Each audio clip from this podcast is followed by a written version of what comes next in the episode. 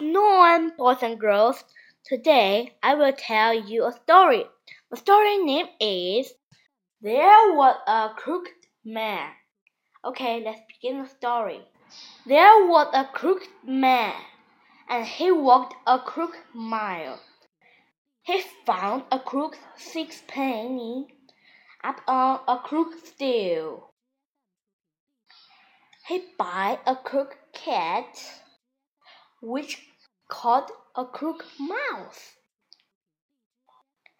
And they all lived tiger in a little crook house.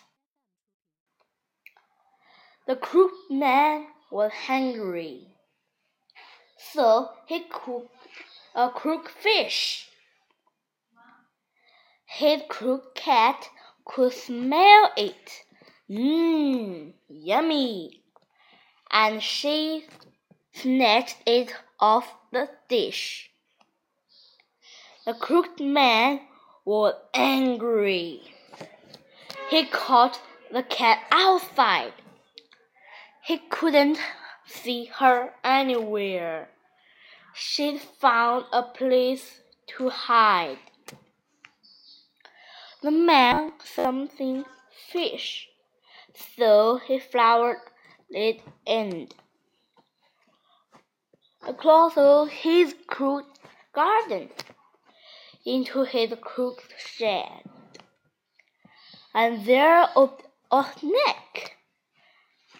He upped, and each other were three little kittens, and their kind of by crook mouse. The end. Goodbye. See you next time. Thank you for the listen.